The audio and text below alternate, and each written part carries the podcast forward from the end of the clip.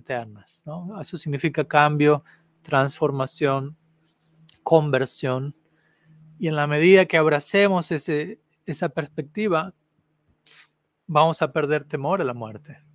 Temor a la muerte significa no me estoy entrenando en morir a diario. Y por morir a diario me refiero tratar de abocarnos a una vida de oración dentro de lo que podemos, tratar de tener momentos en nuestro día a día donde nos permitimos morir. Y por morir me refiero a, dejar de lado un sentido del ser que no es, ¿no? a estar dispuesto a soltar ciertas ideas que yo tengo sobre mí, sobre los demás, sobre Dios mismo, ideas limitantes o limitadas y limitantes, ideas asfixiantes, ideas Mm, poco desarrolladas, poco profundas, y al estar dispuestos a soltar, a dejar ir eso y aprendernos a redescubrir, a rever, habiendo soltado eso. A eso me refiero con muerte, básicamente. Y obviamente Haridas Thakur, quien fue Brahma en su vida previa, como ya sabemos, no voy a entrar en todo el detalle de la palabra, pero él recibió luego el Brahma Vimohan Lila de la situación embarazosa, por decirlo así, por, en la que pasó él recibió esta misericordia. Él oró, de acuerdo a Bhakti Thakur en su Ba Mahatma, él oró a Mahaprabhu para tener una oportunidad donde él pueda nacer en una situación de la que no tenga nada de que estar orgulloso. Y de ese lugar él aparece como Haridas Thakur, humildemente cantando el santo nombre con gran compromiso y profundidad. Y en particular se celebra esa ocasión en donde Haridas Thakur le solicita a Mahaprabhu Sé que tu lila está por terminar, no quiero ver ese capítulo, dice la Gorsonda, no quiero verte partir de este mundo, prefiero partir antes. Y allí él le solicita a Mahaprabhu, déjame salir de este mundo contemplando tu rostro de loto. Y Mahaprabhu, al recibir esa petición con sentimientos mezclados, va donde Haridas Thakur al día siguiente, donde él reside, Siddhabakul en Jagannath Puri, con todo su séquito.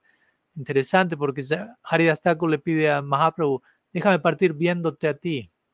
Mahaprabhu aparece junto con todos sus asociados, mostrando, mis asociados no son diferentes de mí, somos todos uno. Yo soy su corazón, ellos son mi corazón, como dice el Bhatan, Sadavo Hridayam Hridayam Tuham. Yo soy el corazón de mis sadhus, ellos son mi corazón. Hemos intercambiado corazones. Y allí Haridas Thakur contemplando a parte de este mundo tal como Bhishma lo hizo, como se menciona en las escrituras, ¿no? partiendo a voluntad y esperando el momento en el que Bhagavan aparece delante de, él, tomando darshan, recibiendo darshan, y desde ese lugar partiendo, y luego Mahaprabhu obviamente danzando, tomando el cuerpo de Haridas Thakur, bañándolo en el océano, construyendo el mismo su samadhi con sus propias manos, eventualmente mendigando prashadam, organizando un festival para celebrar la partida de Haridas Thakur. Mahaprabhu mismo organizando todo este tiro Bab Mahotsam, cantando las glorias de Haridas Thakur, como si tuviese cinco bocas, diría Krishnadas Kaviraj Goswami, y dejando este punto en claro también de cómo el cuerpo de un devoto que se consagra plenamente al Bhakti, ese cuerpo ya no ha de ser visto como un cuerpo material, sino como un cuerpo, un sadhaka deja, un cuerpo de practicante que queda plenamente espiritualizado y por ende es venerable para Bhagavan mismo.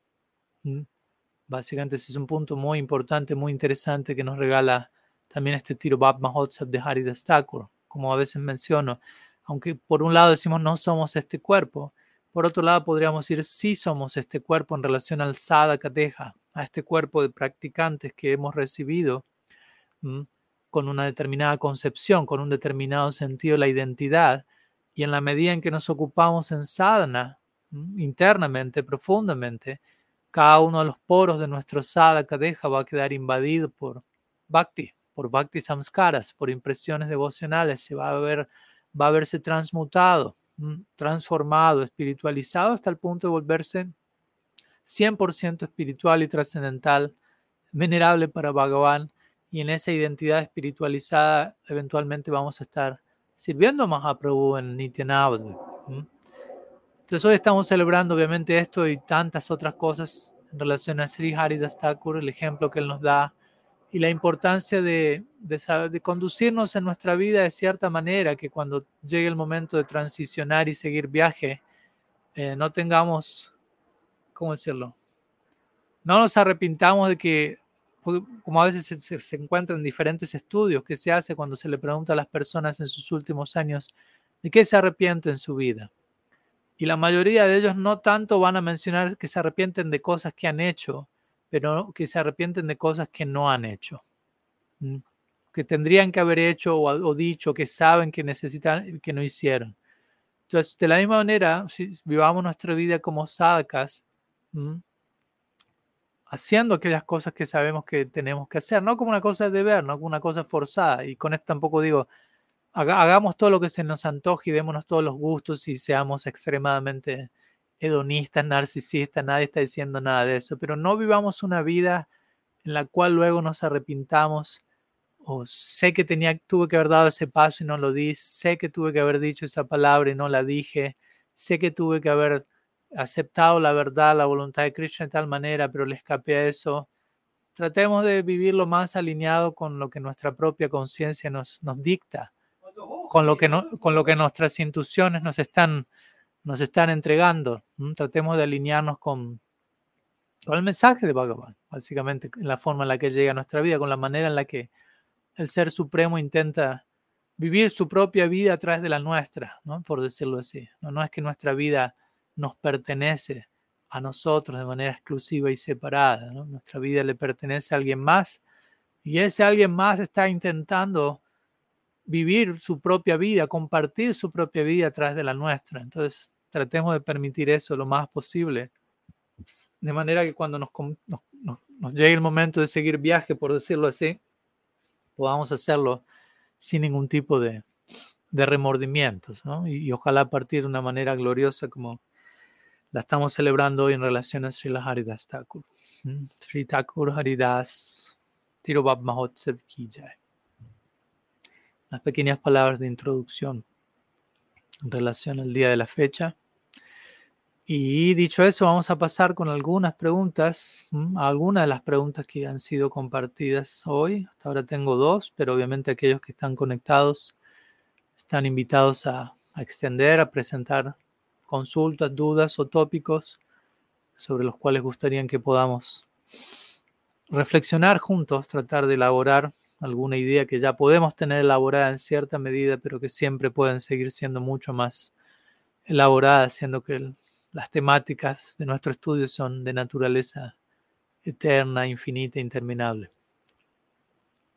Te voy a comenzar con una pregunta presentada aquí por Jivananda Das. Dice así. El santo nombre es ilimitado y trascendental, ya que es Krishna mismo y tiene una orientación hacia los pasatiempos trascendentales de Brindavan. La pregunta dice, ¿hay lugar en el Mahamantra para cantarlo en un humor distinto? Ejemplo de Vaikunta o su especificidad nos lleva solo a una dirección. Hmm. Muchas gracias por la pregunta, Jivananda.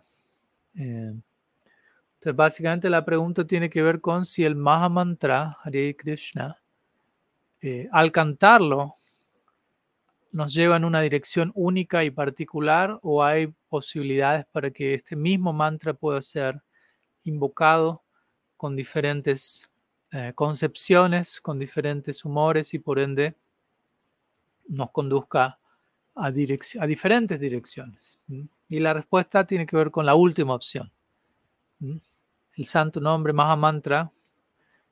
Digo Mahamantra porque el santo nombre puede ser una definición más abstracta que incluso en otras tradiciones también van a usar la palabra el santo nombre. Entonces, Mahamantra Hare Krishna ah, puede ser concebido desde diferentes lugares y puede conducir a diferentes direcciones. De hecho, Vaishnavas en otras sampradayas, como la Sri Sampradaya, etc. Ellos también cantan el Mahamantra ya que como sabemos, Mahamantra es establecido en el Shastra, en las escrituras como el Yuga Dharma, como el deber para la era. Por lo tanto, está establecido de manera universal en las escrituras, que este mantra corresponde con el Dharma de esta era, Sankirtan, pero obviamente sabemos que no quiere decir que porque eso sea así, todas las jivas que se conecten con ese Yuga Dharma tienen que ser Gaudiya Vaishnavas si van a apuntar a Vrindavan.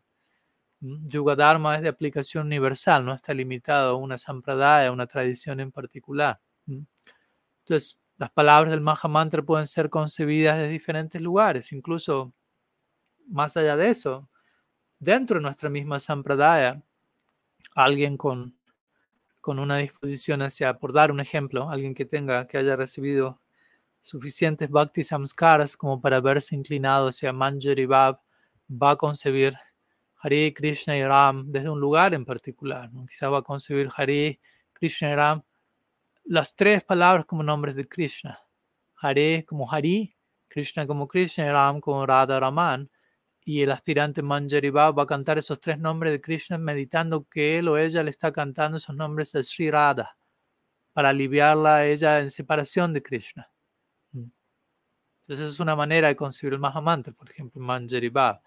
Devotos en, con afinidad en Sakya Bhav pueden concebir el Mahamantra como los tres nombres relacionados a Hare con Hari, con Krishna, Krishna con Krishna y Ram con Balaram, quien obviamente es una figura crucial dentro de lo que es Sakya Rasa.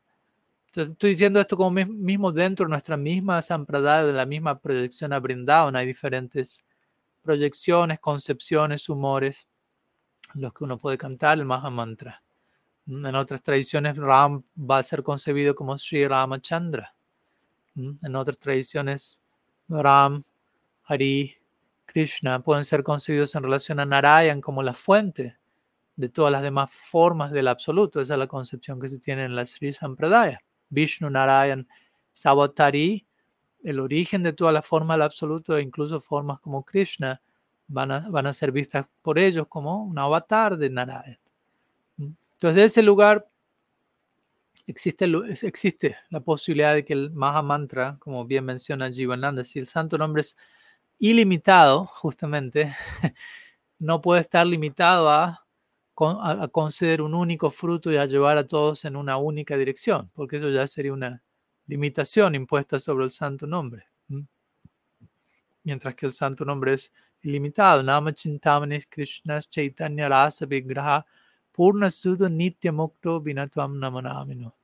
Dentro de las cualidades del santo nombre es que es trascendental, que es la fuente de todo raza, Chaitanya Rasa Vigraha, la personificación de todas las diversas velocidades. Por lo tanto, no, no hay una única velocidad presente en el santo nombre cada cual lo cantará de acuerdo a, al Sambanda que haya recibido en su Sampradaya, al tipo de orientación conceptual que uno haya recibido de Guru, Vaishnavas, Shastra, de acuerdo al linaje al que uno participe. Entonces, básicamente esa sería la idea. Encontramos que varios asociados de Mahaprabhu, y como sabemos con Mahaprabhu, el Mahamantra también era parte de, de, la experiencia diaria, y hay asociados allí que pertenecen a lilas como Ram Lila, ¿no? Tenemos a Murari Gupta, quien es Hanuman en el Ram Lila, y él participaría en el Sankirtan de Mahaprabhu, ellos cantarían el Maha Mantra, pero obviamente su concepción está ligada a su afinidad eterna, que no tiene tanto que ver con Braj, pero con Ayodhya en este caso. Entonces, ya, básicamente esa sería la idea a este respecto. Em, es posible cantar el Maha Mantra de tal manera que eso conduzca a una dirección diferente de Brindavan, sea Vaikunta o sea diferentes secciones en Brindavan, sea Yodhya, mm, etcétera, etcétera, etcétera. Mm. Pero como digo, generalmente uno canta y recibe el Maha Mantra dentro de determinado contexto, con determinados samskaras, con determinada guía, y eso hace que uno acompañe el canto y acompañe su práctica y su día a día con una determinada foco, concepción, istadev, etcétera.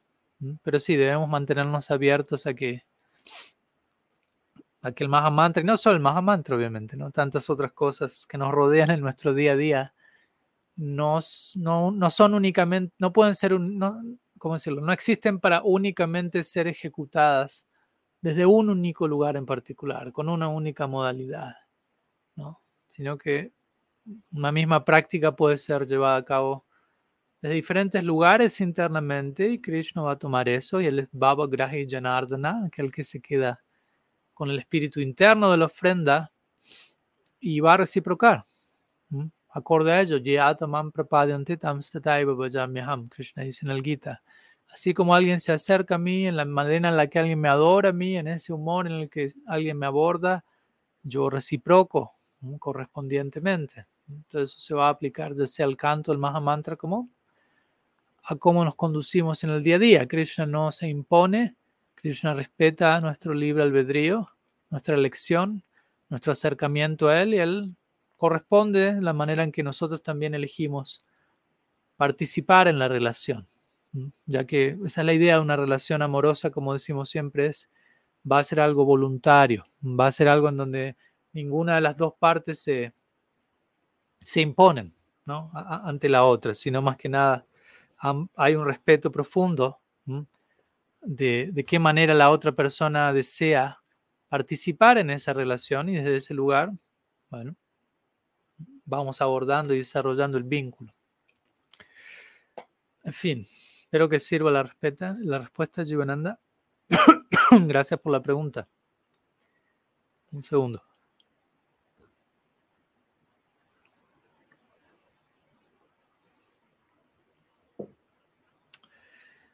Pasamos a una segunda pregunta.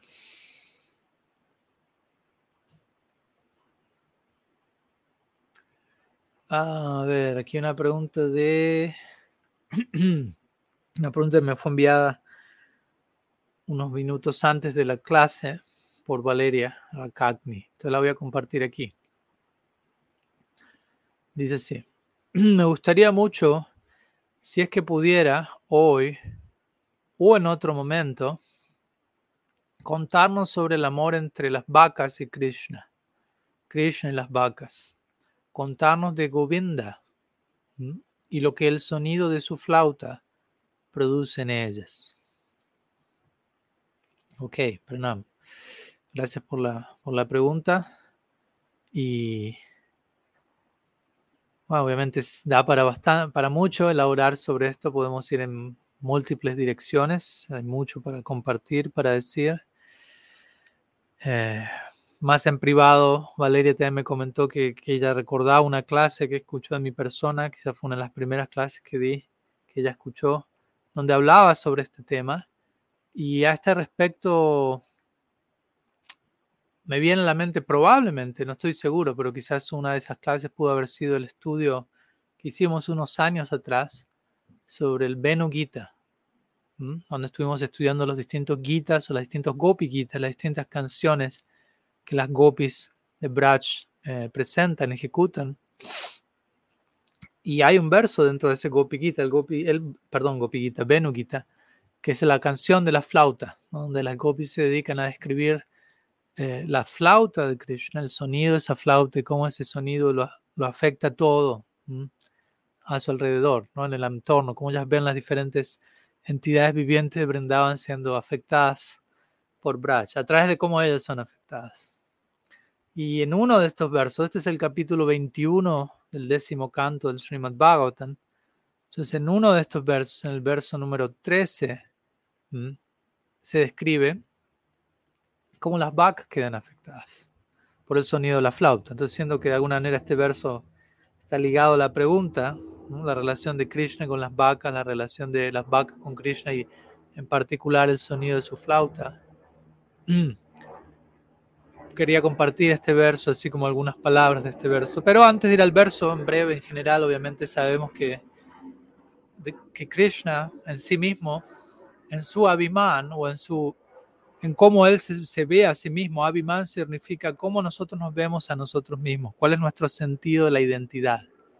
Si alguien me pregunta quién soy, a, qué lugar voy. Entonces, el Abhiman de Krishna o el sentido de la identidad de Krishna es Gopa. Yo soy un Gopa en, la dinámica de Braj, en el Lila.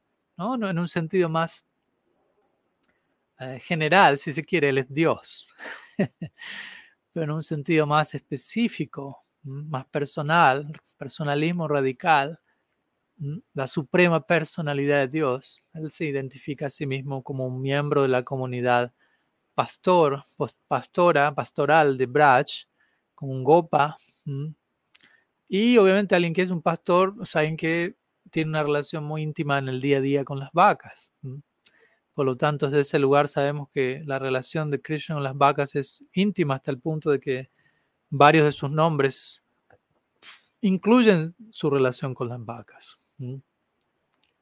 El Govinda, que el que da placer a las vacas. Go significa vaca, obviamente también significa otras cosas, los Vedas, los sentidos, pero Govinda significa aquel que da placer a las vacas. Gopal significa aquel que protege a las vacas, aquel que tiene como su dharma, de vuelta como su identidad, como Vaisya, ser un pastor y, relacionarse a diario con ellas.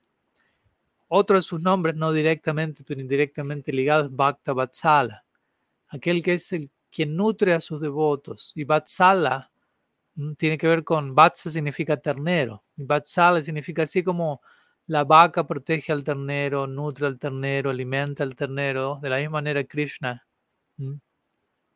protege y nutre a sus devotos. Pero se utiliza esta palabra que está ligada al, mundo de las vacas, digámoslo así, ¿no? Entonces hay, muchas secciones en el Shastra, en Gopal Shampoo describe bellamente también como Krishna diario. Parte de su día a día, de su día eterno, es eh, acariciar a las vacas, rascarle las, el cuello, ¿no? Eh, alimentarlas, cantar para ellas, ordeñarlas. O sea, toda la comunidad pastoral de Braj gira en torno a las vacas, como sabemos en el Govardhan Lila, cuando se le ofrece, Krishna insiste en que se cancele la puya a Indra y se dirija a Govardhan, todo eso en el marco de quién está nutriendo a las vacas, ¿no? proporcionando eh, lugares de residencia, alimentos, pasto, hierbas, frutas, etcétera. Todo el interés de la comunidad gira en torno a las vacas, por eso el lugar se conoce como Gokul, que significa familia de vacas, básicamente, donde todos son como vacas, en el sentido todos están dando. Las vacas se dice a veces toman algo que a nosotros no nos sirve tanto como pasto y lo transforman en algo como leche, que con lo cual se puede preparar diferentes cosas. Entonces, de ese lugar vemos las vacas son dadoras, dadoras, dadoras incluso en el momento que abandonan su cuerpo, todo esto se acontece en un marco natural y de vacas protegidas. La vaca va a dar su, cuero para que, para que ello sea utilizado para hacer parches de mridang, con lo cual se pueda glorificar a Krishna. Entonces son dadoras. Desde ese lugar se nos invita a volvernos como vacas. Si queremos entrar a Golok, al planeta de las vacas o al planeta donde todos son como vacas, debemos comenzar trabajando este punto de dedicarnos al interés central. Entonces Krishna diario las sirve a ellas, las atiende a ellas, como sabemos a diario en, su lila matutino. Él se dirige al bosque a llevar las vacas a pastar, él las acompaña, él las llama en el momento de prescrito, cuentas, hay diferentes grupos de vacas de diferentes colores, con diferentes formas de cabezas, incluso 108 de ellas, y Krishna va contando con un japa mala enjollado de 108 cuentas cada uno de los grupos, ¿no? llamándolas con el sonido de su flauta. En el, en el Gopal Champu se describe esto bellamente como él llama a las vacas con, su flauta y cada flauta escucha, cada vaca, perdón, escucha su nombre siendo llamado en el sonido de la flauta y de allí acuden la, la líder de cada uno de estos 108 grupos con el resto del grupo y así sucesivamente. Y en relación al sonido de la flauta que acabamos de mencionar, quería mencionar este verso del Benugita, que es el verso número 13 del capítulo 21, el décimo canto del Srimad Bhagavatam, que dice así. Gavascha Krishna Mukha Nirgata Venugita Piyushamuttavita Karna Putai Pibantya Sabasnutastanapaya Kavalashmatastur Govindmatmani Drishashru Kalashprisantyaha. Entonces, la Sukadev Goswami, o las gopis a través de la Sukadev Goswami dicen lo siguiente. Utilizando sus oídos, sus orejas alzadas como si fuesen recipientes, las vacas se encuentran bebiendo el néctar del sonido de la canción de la flauta o el sonido de la flauta. canción que fluye a partir de, los, de la boca de Sri Krishna. Los terneros, con sus bocas llenas de leche, que llegan de, los, ah, de las ubres de sus madres, permanecen paralizados al ellos tomar, incorporar a Govinda dentro de sus corazones a través de sus ojos llenos de lágrimas y, abrazándolos dentro de ellos. Entonces es básicamente la escena que describe este verso.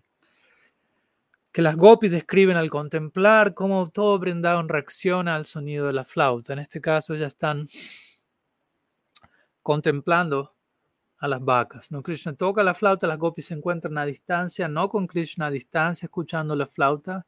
Este es un, el Benugita es una canción de Purvarag, que significa donde las gopis experimentan el tipo de separación que se da antes de haberse unido oficialmente con Krishna, pero ya estando enamoradas de él, por decirlo así.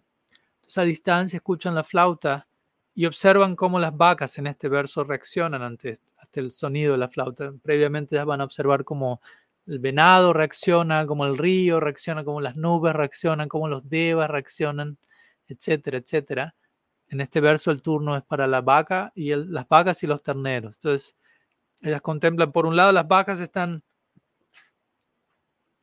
amamantando al ternero, pero el sonido de la flauta aparece y todo queda interrumpido. Las vacas están, mientras amamantan al ternero, están mascando hierba, pero al escuchar la flauta ellas quedan en stamba. Stamba es unos anubab, uno de los síntomas del éxtasis que es parálisis no queda detenido como una estatua. Entonces las vacas estaban mascando hierba, sus bocas quedan abiertas y la hierba comienza a caer, el pasto comienza a caer a sus lados. Y los terneros que estaban bebiendo leche de las ubres de sus madres, al escuchar el sonido de la flauta, ellos quedan también paralizados, y, la, y la leche sigue fluyendo en el rostro de ellos, todos quedan paralizados.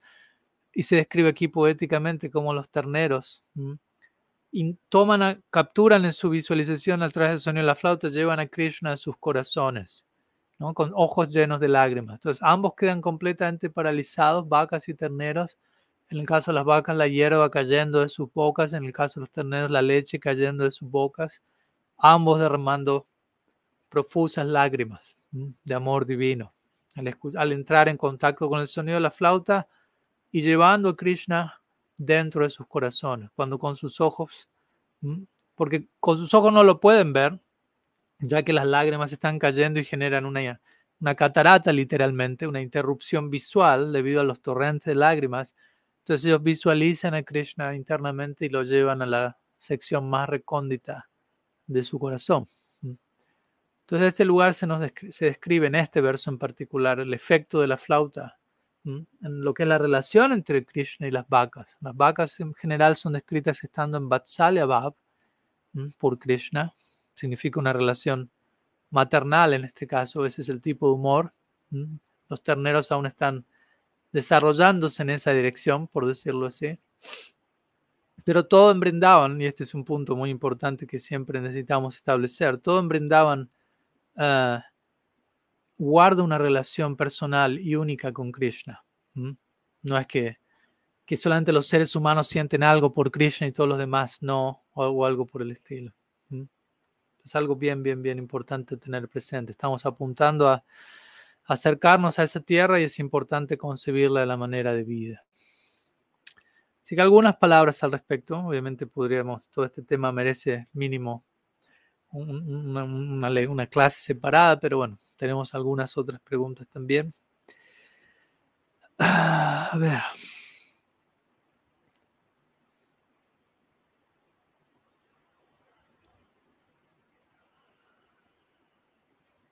Aquí una pregunta de Adrián Germán o Germán Adrián López. Perdón si estoy diciendo el, el orden del nombre erradamente. Entonces él menciona o pregunta, ¿Cómo impedir que nos afecten las opiniones de los demás? Sobre todo cuando nos encontramos con historias que se han tergiversado. Hmm. Pues obviamente la pregunta es genérica, no está apuntando a una situación en particular o a un caso en particular, aunque imagino que la persona quien hace la pregunta está preguntando por sí misma. pero bueno, hasta un punto conozco los detalles puntuales, por lo que como siempre no me gusta opinar conclusivamente sobre algo que no conozco, incluso si lo conozco tampoco me gusta opinar conclusivamente sobre nada, ya que siempre todo da lugar a mayores detalles y cambios con el tiempo y tenemos que cuidarnos no ser muy conclusivos, pero, pero obviamente algo podemos decir al respecto. Por un lado, uno se debería preguntar, bueno, ¿en qué por, qué, por un lado, uno puede ir al extremo de que me afecta la opinión de cualquier persona, y por otro lado, podemos cometer el error de ir al extremo en donde nos volvemos indiferentes a la opinión de todas las personas en relación a nosotros, lo cual es similarmente peligroso. Entonces, si, yo me dejo definir por lo que cualquier persona tiene para decir acerca de mí, eso me va a mantener en una situación muy tortuosa como mínimo, ¿no? Porque hay limitadas personas que cada cual va a tener su diferente opinión acerca de uno y muchas personas gustan de emitir opiniones sin conocer demasiado a las personas. Y si yo me dejo llevar por lo que cada persona dice acerca de mí, probablemente no todos digan exactamente lo mismo, yo voy a, a tomar todo eso como cierto o como verdadero. Y si alguien me, elogia más de la cuenta, eso no va a ser sano. Si alguien me critica más de la cuenta y me identifico con eso, eso no va a ser sano. Entonces la pregunta primera es, eh, ¿por qué necesito dejarme definir por las opiniones de los demás? ¿Mm? ¿Hasta qué punto no soy capaz de, de establecer una idea sobre mí mismo? Y obviamente entiendo que es, que es lógico que uno diga, no es tan fácil establecer una idea sobre uno mismo, qué tan objetivo uno es, qué es lo que uno ve, qué es lo que uno no ve y qué tan importante es recibir feedback, recibir perspectivas de otras personas acerca de nosotros. Y estoy de acuerdo que es supremamente importante, pero allí es importante que las personas que nos brindan una opinión acerca de nosotros son personas cercanas, las que podemos confiar, que tienen afecto por nosotros y que van a emitir una crítica verdadera, una observación verdaderamente constructiva, sea que nos estén apreciando, glorificando, criticando, si vienes de un lugar de afecto, confianza, intimidad, de una debida confrontación emocional afectuosa, sea que sea glorificación o crítica, va a ser igualmente nutritiva. Eh, y muchas veces no son tantas las personas que tienen la disposición a hacer eso, que tienen la disposición de empatizar, de ponerse nuestros zapatos, en nuestra situación, de tomarse el tiempo de ver qué es lo que realmente está pasando y desde ahí emitir una opinión. Muchos de nosotros gustamos de opinar sobre los demás, sobre todo en la dinámica actual de redes sociales, en un lugar muy superficial donde opinamos sobre otros muchas veces de manera conclusiva eh, o sobre nosotros mismos también, sin ser muy generosos, ¿no? Con los demás, sin ser muy generosos con nosotros mismos. Muchas veces por el hecho de no ser generosos con nosotros mismos, no podemos ser generosos con los demás, por el hecho de ver que nosotros mismos somos eh, sin valor alguno. Hay personas que están fuertemente convencidas. No, no tiene valor mi existencia, no tiene validez. Imagínense sobre esa base cómo esas personas van a tratar a otras personas, cómo se van a, relacionar con otros. de vuelta, estoy diciendo diferentes ideas y posibilidades, pues no todos los casos van a encajar con la misma. Entonces, es importante que las opiniones de otros nos afecten, pero esos otros no pueden ser cualquier persona, sino este tipo de entidades íntimas cercanas, las que podemos confiar, abrirnos y ser iluminados sobre nosotros mismos acerca de quiénes somos, de quiénes podemos ser, a través del ojo, de la apreciación, de la visión de aquellos que nos conocen de cerca. Eh, eso por empezar, y como digo siempre, es importante mantener en mente el Ser Supremo ama a cada entidad viviente incondicionalmente. Entonces ya estamos siendo incondicionalmente amados y aceptados, por lo que en un sentido no necesitamos luchar para ser aceptados por otros, cuando ya estamos siendo totalmente aceptados por el Ser Supremo, quien es la persona más importante. No digo que eso solucione todo, pero partir de esa base yo creo que es algo bien saludable, ¿no? Partir de esta base de ya estoy siendo completa e incondicionalmente amado y aceptado por el Ser Supremo. Entonces, eso ya de por sí, si, es debidamente interiorizado, no me va a mantener en una dinámica neurótica de tratar de que todos me acepten y me quieran y me validen, porque eso tampoco es saludable. Muchas veces para que todos me quieran y me validen terminamos adaptándonos y haciendo cosas que no deberíamos hacer, que no, que no tienen que ver con quiénes somos, terminamos comprometiendo nuestra integridad, terminamos traicionándonos a nosotros mismos, únicamente para que, para que el medio ambiente esté siempre feliz con nosotros. Y el punto es, eso no es saludable, tenemos que tener nuestra propia manera de ser, nuestros criterios, nuestros sentimientos, nuestras opiniones y comprometernos con esa visión, incluso si el precio a pagar por eso es que algunas personas por un momento no estén de acuerdo, o incluso algunas personas decidan difamarlo a uno, considerar que uno es desviado, quién sabe qué, tantas cosas pueden pasar. Pero si todo eso pasa debido a que yo me mantengo adherido a mis principios o mis valores, a la verdad, al menos como yo la puedo concebir en mi mayor sinceridad posible, puedo estar equivocado, pero si soy honesto y sincero en tratar de adherirme con lo que yo siento completamente que es la verdad en este momento de mi vida, lo que sea que pase como resultado de eso no debería nunca va a ser tan grave como si yo termino comprometiendo mis ideales, eh, traicionándome a mí mismo simplemente para encajar. Entonces eso por un lado, y en relación a cuando nos encontramos con historias que se han tergiversado, no entiendo bien la pregunta, no entiendo bien a qué se refiere eso, ¿no? O sea, si son historias en relación a uno que se tergiversan y otros opinan sobre mí o, o historias en relación a otro, no entiendo bien eso. Pero de vuelta, yo diría al fin de cuentas, porque obviamente tengo experiencia personal al respecto de personas que eligen tergiversar y decir que uno dijo cosas o hizo cosas, tuvo esto o, esta otra intención que en verdad no es cierto. Por, e, por una razón u otra, eso ya no es mi, mi problema, pero uno sabe que a veces se pueden decir cosas sobre uno que uno sabe que no son ciertas. Y de vuelta, eso no está en la morada del control de uno, ¿no? Aquellos que realmente estén interesados en relacionarse con uno son los que se van a tomar el tiempo de corroborar qué tan ciertas son esas cosas. Si ciertas cosas se presentan tergiversadas y hay personas que no, están interesadas en, en conocer la verdad, en tomarse el tiempo, como digo, de empatizar y ver qué tan cierta es una cosa u otra, entonces personalmente yo no voy a estar interesado en la opinión de esa persona porque no es una opinión empática, no es una opinión con integridad, con sacrificio, con consideración imparcial de la verdad. Y probablemente no voy a estar muy interesado en, desarrollar un vínculo porque no hay posibilidad de mucha profundidad en ese vínculo. Sería algo meramente superficial, forzado, como una performance. Entonces, de ese lado, la importancia de poder conectar con, con personas que, con las que podamos relacionarnos con plena honestidad, pero obviamente nosotros también tenemos que ser plenamente honestos en esas relaciones. Así que algunas ideas al respecto, Adrián. Espero que, que sume. Veo aquí una otra pregunta y quizás esta sea la última por hoy, ya que también hoy tengo algunas otras actividades en un rato. Pero vamos a esta pregunta desde Nuria. Nuria Roldán dice así. ¿Cómo podemos entender el principio de Guru Tattva en los tiempos actuales, debido a una crisis generalizada de fe que percibo en la sociedad, que de alguna forma polariza este concepto en contra de los gurus o a favor con algún grado de fanatismo irracional? Me resulta interesante abordarlo contemplando los grises en medio de ambos extremos. Muchas gracias. Pues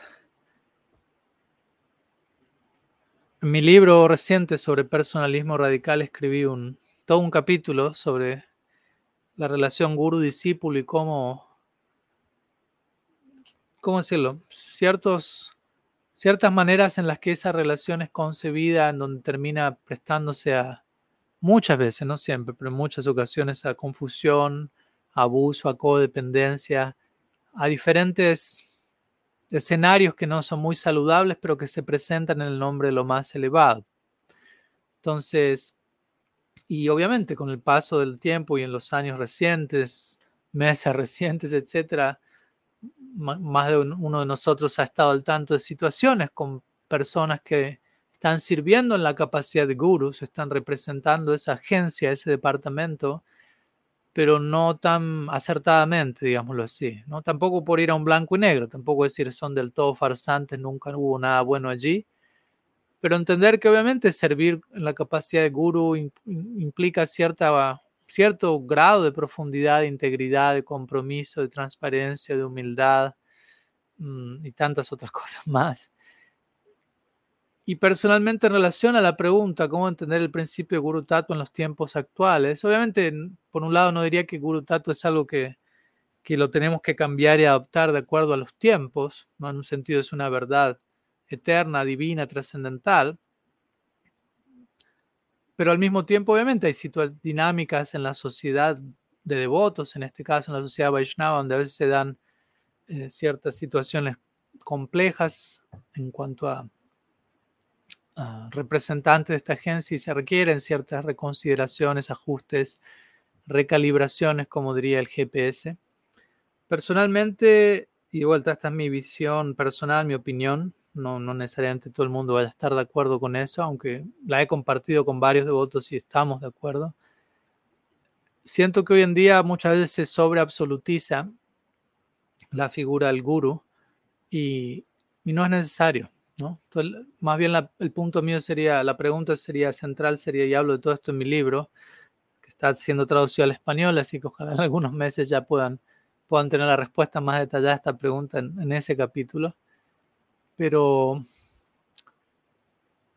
muchas veces se, se, promueve de manera como la narrativa oficial en la sociedad Gaudiya Vaishnava es cosas como si, si alguien es guru es un nitya siddha, es un asociado eterno de Krishna es un devoto de la más elevada orden, es un devoto puro.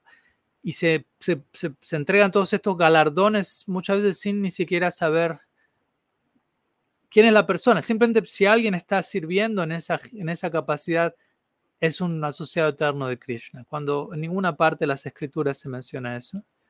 Obviamente tampoco con esto estoy diciendo cualquier persona puede actuar como guru sin importar la calificación, no, tampoco ese es el caso pero tampoco es el otro extremo, en donde se sobreposiciona el guru. El sol me está dando en la cara, como podrán ver, pero bueno, es parte de la dinámica. A ver, voy a adelantar un poco la cámara. Quizás igual el sol está bajando, pero voy a mover un poco, con permiso. Así puedo estar un poco más eh, mejor enfocado, al menos externamente y ojalá internamente también. Ahí está que el sol ya sigue bajando. Entonces muchas veces está este sobreposicionamiento, sobre énfasis en el guru. Eh, y con esto no quiero decir relativizar del todo, porque de vuelta también puede estar ese problema de irnos al otro extremo, ¿no? De que tuvimos una experiencia, alguien tuvo una experiencia eh, indeseable o incluso traumática con un guru, y desde ahí es, bueno, todos los gurus son falsos, o de aquí en adelante los voy a tratar a todos los gurus como como personas ordinarias o como, no tiene nada que ver una cosa con otra, pero sí entender la relación con el guru tiene, es un tipo de, y esto se menciona en Shastra, no es algo que, que yo me estoy inventando, Vishram Bena Guru Seva, dice Rupa Goswami. la relación con el guru es un tipo de, de, amistad, y es un tipo de amistad que no es tan, tan, no tiene tanto que ver con lo reverencial, aunque obviamente hay una reverencia y un respeto por el guru, pero tiene que haber también un tipo de, profunda familiaridad, de intimidad, de vínculos cercanos, ya que en un sentido, guru y discípulos se necesitan ambos, unos a otros, en el proyecto que los dos están conduciendo. Uno, alguien si no hay discípulo, no puede haber guru. Un guru no puede ser guru si no tiene discípulos. Y un, un, discípulo no puede ser discípulo si no tiene guru, por decirlo. Ambos se necesitan mutuamente, es un trabajo de equipo. Y ambos están sirviendo un ideal en común el ideal del amor divino. Por lo tanto, ambos son sirvientes. Entonces, aquel que está sirviendo como guru tiene que primeramente identificarse como sirviente. ¿no? Ser guru simplemente es seguir siendo un sirviente desde otro lugar, de otro asiento, como digo a veces. Entonces, de ese lado siento que es importante concebir, obviamente, de vuelta, Guru Tatu tiene que ver con la voluntad de Krishna, Manish, llegando a mi vida, el amor por Krishna, la devoción a Krishna, llegando a mi vida una forma personificada en la forma de un agente en particular, pero como mencionamos en las escrituras, no se establece quien quiera que esté en esa situación es una persona a la más elevada orden. Y vuelta, ¿qué me hace sentir la necesidad de que el guru tiene que ser sí o sí el más elevado tipo de voto? Probablemente tiene más que ver con un problema en mí como discípulo, en donde no estoy dispuesto a lidiar con, con algo que no sea lo más elevado. ¿Me explico? Y eso tiene que ver muchas veces con no estar muy dispuestos a ofrecer amor incondicional. Ofrecer amor incondicional significa amo y sirvo con errores incluidos. Obviamente hay errores y errores, ¿no? Un guru puede cometer errores graves o un guru puede cometer errores leves que no comprometen su posición interna. Entonces, si estoy relacionándome con un guru que no es el del, del más elevado tipo, puede haber ciertos errores no graves de los otros. Incluso un gurú del, más elevado tipo va a cometer errores relativos, de vuelta, leves, y no hay necesidad de sobrejustificarlos, de negarlos, de decir, no, no, no, todo es perfecto, todo es absoluto, todas las opiniones del gurú son ciertas y absolutas en todo el sentido de la palabra, en donde de alguna manera se anula la relación, la opinión, el, el discernimiento, el criterio por parte del discípulo, ¿no? Y se vuelve más una cosa de recepción pasiva, más de una interacción, de un diálogo, de una comunicación. Entonces, entiendo que a nivel social, por diferentes cosas que han ocurrido incluso fuera de nuestra comunidad, la idea de, de gurus no es vista con los mejores ojos. Y obviamente con esto yo no estoy diciendo, bueno, hay que acabar con el guru parampara el todo, porque a la gente ya no le gusta, ¿no? porque tampoco es que guru parampara es algo que se va a adaptar a los gustos de la audiencia, pero sí hay lugar para que nos replanteemos desde qué lado estamos practicando, concibiendo, presentando este tipo de ideas. Y sí, como una autocrítica, ojalá constructiva, saludable hacia nuestra propia tradición, considero que muchas veces pecamos de sobre expectativas, sobre proyección, sobre glorificación y que muchas veces tiene más que ver con nuestra propia necesidad de proyectar algo idealizado. Muchas veces ni siquiera es el guru que está diciendo, tienen que verme a mí de esta manera, yo soy esto, yo soy aquello, sino muchas veces nuestra propia sobreidealización de todo para convencernos esto es lo mejor, esto es lo más elevado y por añadidura pensar yo soy lo mejor porque estoy conectado al más elevado. Muchas veces pasan estas cosas. Pero personalmente siento que hay que, de alguna manera, por decirlo así, normalizar el vínculo con el guru, ¿no?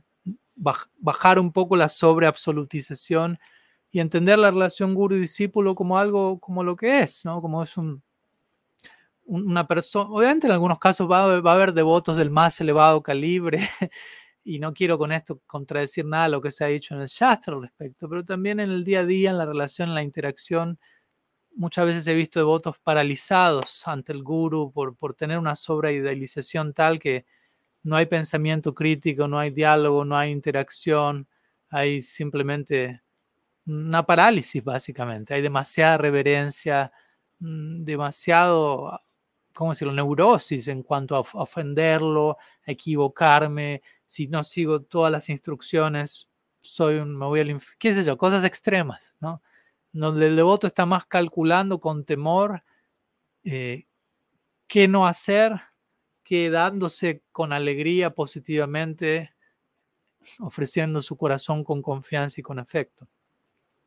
Entonces eso, ¿no? La relación con el guru y discípulo también debería ser tal que el guru se hace el tiempo para compartir con sus estudiantes, podemos llamarlos mentor espiritual, como alguien que guía, que acompaña, al menos en lo personal, un gusto de, de verlos de ese lado. Hace poco, como creo que les conté, cuando estuve en Suecia, estuvimos estuve visitando una comunidad de discípulos de Sadhananda Swami, quien fue el primer discípulo occidental de Bhaktisiddhanta Sarasvati Thakur.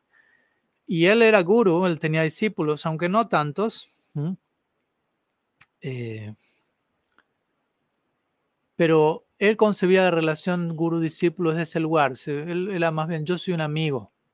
Yo soy, él escribía a sus discípulos, hay mucha interacción de cartas que él tuvo, sobre todo con uno de sus discípulos, Baman Das, y él les escribía a él y a su esposa con mucho afecto, con mucha intimidad, eh, pero considerándose como un amigo de ellos que los está tratando de asistir, de acompañar, como un, peregrino en el compañero de viaje. ¿no? Que no deja de haber una quizás jerarquía en términos de que el guru es visto como guru, como un mayor, como un maestro, como alguien del que aprendemos, pero no quiere decir que el guru no está aprendiendo el discípulo. No, no quiere decir que el discípulo no tiene nada para ofrecer, ninguna opinión, ninguna ida y vuelta. Entonces, personalmente siento que es mucho más sostenible para ambos, ¿no? Para el guru estar en una posición no tan absolutizada, en un pedestal que termine alienándolo y termine, lo termine dejando solo, alienado de todos los demás, porque el guru se volvió tan elevado que ya no puede abrirse, compartir con nadie, incluso si hay algún, alguna lucha a compartir. Entonces la importancia de que el guru también tenga amigos, personas con los que se pueda relacionar de igual a igual, quizás sean hermanos, hermanas espirituales. Entonces, mucho para mí más seguro este modelo de relación para el guru, en donde no se lo sobreabsolutice, también para el discípulo, ¿no? en donde hay un lugar para un vínculo más cercano, más íntimo, cuidando de que no se vaya de vuelta a un extremo donde se termina viendo todo de manera ordinaria. en fin, unas ideas que me están viniendo en este momento, un poquito basadas en, algunos puntos que comparto en, los capítulos de mi libro, que igual son, en el capítulo sobre este tema de mi libro, son varias páginas. Eh, ojalá que prontamente se pueda manifestar.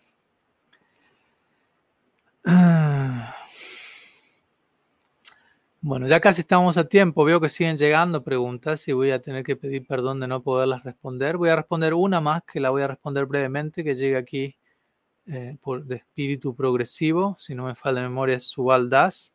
Y él básicamente pregunta, ¿cuántos años tiene nuestra escuela Gaudiya Vaishnav? A veces escucho 5.000 años, otras miles y miles más. Otra vez escuché 150 años. pues bueno, todo depende de qué lugar uno entiende eso, ¿no? Generalmente, si hablamos de Gaudiya Vaishnavismo comenzando a partir de Mahaprabhu, entonces ya, tenemos la fecha, ¿no? Unos 500 y algo de años. Obviamente esto no quiere decir que, o sea, Mahaprabhu es una realidad eterna. Entonces, en ese sentido podemos decir, en un, punto la pregunta es ¿qué importa? ¿no? Una, una pregunta a este respecto sería, ¿qué importa? ¿no? A veces pensamos, cuanto más antiguo algo, mejor cuanto menos antiguo, peor. Y no necesariamente es el caso, porque en este caso, como digo, hablamos, ok, en este plano, en esta tierra, el Gaudiya Vaishnavismo se manifestó en tal año 1486 con el nacimiento de Mahaprabhu y eventualmente. Ok, pero Mahaprabhu existe eternamente, Nityananda está allí. Entonces, en un sentido, todo lo que Mahaprabhu entrega, representa, experimenta, no tiene un comienzo. Entonces, de ese lado hablamos muchas veces en términos de Sanatan Dharma de la función eterna, el deber eterno, el dharma eterno del alma, es algo eterno, no es algo que tiene un comienzo y fin, quizás se manifiesta o se torna inmanifiesto en este plano, en un momento o en otro, como Krishna lo menciona en el Bhagavad Gita repetidamente, pero de vuelta eso no quiere decir, a veces se habla de 5.000 años en conexión a Krishna, al Bhagavad Gita, a veces hablar de más de ello en conexión a, a comienzos de la creación, Krishna instruyendo a Brahma, el punto aquí es Estamos lidiando con realidades eternas, realidades siempre existentes que se manifiestan en este plano en ciertos momentos, en ciertos momentos se tornan inmanifiestos. Krishna lo desclara en el cuarto capítulo del Gita. Pero entender lo que estamos tocando son verdades eternas, perennes. Por lo que personalmente no siento tanto la... O, si yo digo, bueno, el Gaudiya comenzó con Mahaprabhu en tal época, con los Goswamis, quienes lo lo organizaron, lo presentaron de forma más sistemática en tal época, personalmente no tengo problema, ¿no? no es que para mí es, uy, estamos hablando de algo demasiado nuevo, quiere decir que no es algo antiguo, milenario, eterno, no, sí, es algo eterno, pero que se expresa de determinada forma en este plano. Entonces yo creo que es importante quedarnos con, con, esa, con esa visión, con esa perspectiva y saber ahondar en eso, sin necesidad de tener que ponerle miles y miles de años pensando cuanto más ceros le agrego a la duración de mi escuela, más autorizada es o algo por el estilo, ¿no? No necesitamos aquí tratar de convencer a nadie de ello, ¿no? Así que bueno, algunas palabras sobre esa pregunta, breve. Siguen habiendo otras preguntas, perdón que no las pueda abordar, les pido que, me la, que las puedan guardar o que me las envíen por mensaje privado y las estaremos abordando el el jueves próximo, que voy a estar ya en, Inglaterra, así que estaremos compartiendo desde allí, mismo día, mismo horario, esperando que tengan una bendecida semana. Muchísimas gracias a todos por su presencia.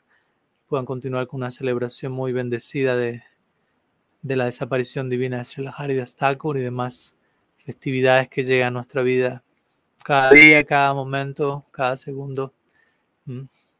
Saludos aquí de Anandadam, desde Suiza. Nos estamos viendo muy pronto. Sri Sachinandan Gaur Hari ki Jai. Sri Harinam Prabhu ki Jai. Gaur Bhakta Vrind ki Jai. Gaur Preman Haribo Vancha Kalpataru Vyascha. Kripa Sindhuvyai Vachapatitanam Pavanebhyo Vaishnavebhyo Namo Namo.